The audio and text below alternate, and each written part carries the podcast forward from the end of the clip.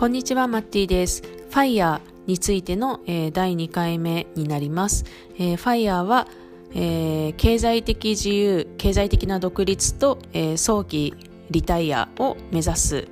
え最近流行りの言葉でございます。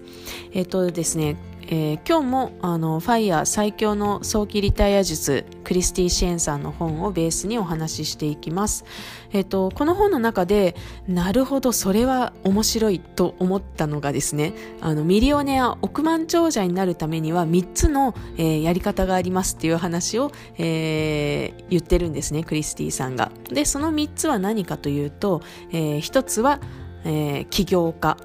ですね。まああの分かりやすいですよね。起業して、えー、その会社を大きくなって、大きくして、えー、億万長者になる。まあ、最も我々がイメージする億万長者って、えー、起業家かなと思います。で、もう一つは投資家ですね。まあ、これも、うんうんうん、そりゃそうだよねって思いますよね。投資家の人たちも、えー、億万長者といえば投資家みたいなイメージありますよね。で、もう一つが、え、ー、と、まあ、オプティマイザーというふうに本の中では書かれてるんですが、え、ー、と、まあ、オプティマイ、オプティマイザーは最適化することっていう意味なんですが、まあ、意訳すると倹約化っていうことになるかと思うんですけど、え、ー、と、支出を最適化して、まあ、つまり支出を抑えて、えっ、と、稼いだお金を、えー、投資に回していくことで、ミリオネアを目指すっていう、これ第三の道なんじゃないかなというふうに思ってます。えー、倹約化からあのミリオネア億万長者になるってなんかイメージが全然あのなかったんですけどでもこの流れが、えーと、世界で同時多発的に起きているのが今なんですよね。えっ、ー、と、穂高祐之さんの本気でファイヤーを目指す人のための、えー、資産形成入門っていう本を見ると、えっ、ー、と、穂高さん自体は、えっ、と、このファイヤー、ファイヤームーブメントのことを全然知らずに、え始めたらしいんですね。会社に入ってみたらあまりにも違和感がすごすぎてなんかこうみんな一緒でなきゃいけないみたいな感じがあの嫌だったとでもう早く会社を辞めようというふうに思ってえっ、ー、と、えー、穂高さんは収入の8割をあの株の買い付けに回すっていうことを、えー、やられたそうです。で、えっ、と、それで、あの、なんだろうな、えっ、と、配当金で、えー、生活をしていくっていうことを目指していったっていう話をされてます。で、まあ、やり方は少しね、クリスティさんと穂高さんは違うんですけど、クリスティさんの方はもうとにかく安全第一みたいな方なので、えっ、と、インデックスファンドを使って、えー、まあ、そのインデックスの内容は S&P500 っていうアメリカの上位500株に、えー、分散投資をしてくれるインデックスファンドだったり、まあ、あとは、え、ー、と、リートと呼ばれる不動産に、えー、分配投資するファンドだったり、えー、っていうあの高配当株のインデックス、えーと、配当が多い株の、えー、会社の、えー、インデックスファンドだったりっていう、まあ、いろんな種類のインデックスファンドを組み合わせて ETF で持っているっていうやり方。でプラス、えーと債券も、あのーえ、株を6割債券4割のバランスで、えー、持って、えー、なんだろうななんかいろいろね危機が来た時にあの債券を持っている方が回復が早いらしいんですよ。で、えーと、リバランスを、えー、常にすることで、えー、そこのバランスをね6対4をキープする。あのそのまま買って放置しておくと例えば株の成績がものすごく良くなると,、えーと、いつの間にか割合が株が増えちゃうんですよね。えっ、ー、となんかわかんないけどあの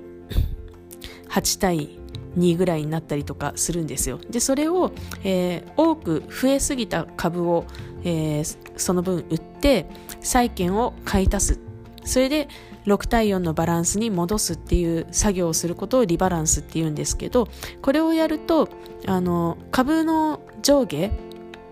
の、えーと、動きがなんていうのかなうまく是正されて、えーと、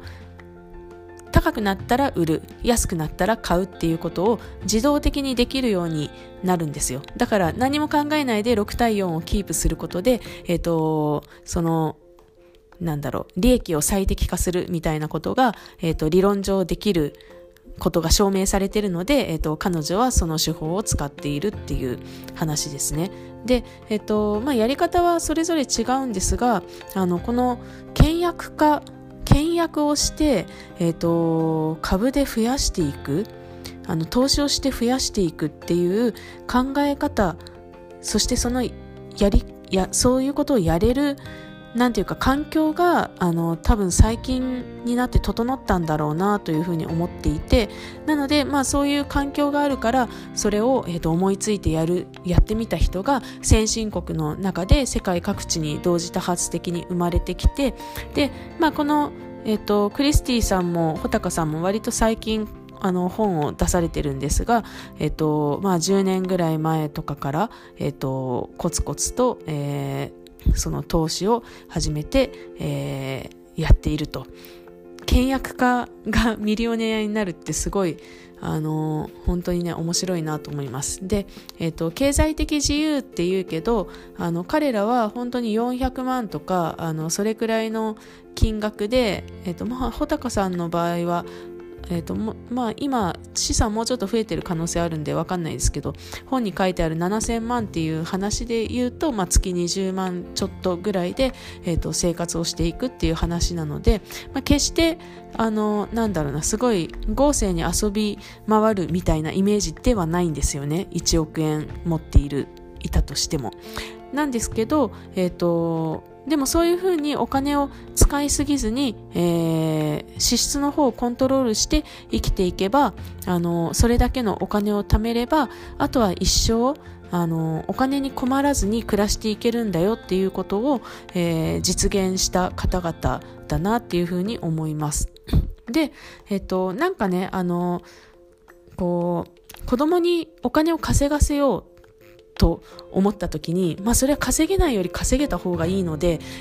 それのやり方を教えたいとは思うんですが、人生ってうまい、うまくいく時もあれば、うまくいかない時もあって、なんか春があれば、夏もあって、秋もあって、冬もあるみたいな感じなんで、あの、うまくいかない時に、いかに、あの、なんていうか、風をしのぐというか、あの、うまいこと、えっと、影響を受けずに生き続けるかみたいなことって大事じゃないですか。で、そういうことを考えた時に、あの、なんかね、節約を同時に学べるっていうのが、あの、すごく安心感があるなっていうふうに思います。この FIRE というやり方に関して。子供が育っていく時代には、あの、かなり普通の考え方になっていくものなんじゃないかなっていうふうに、えー、思いました。親としても、あの、割とこれを伝えることにデメリットがあんまりないなっていうふうに感じています。はい。ということで、えー、今日はこの辺にしたいと思います。聞いてくださってありがとうございます。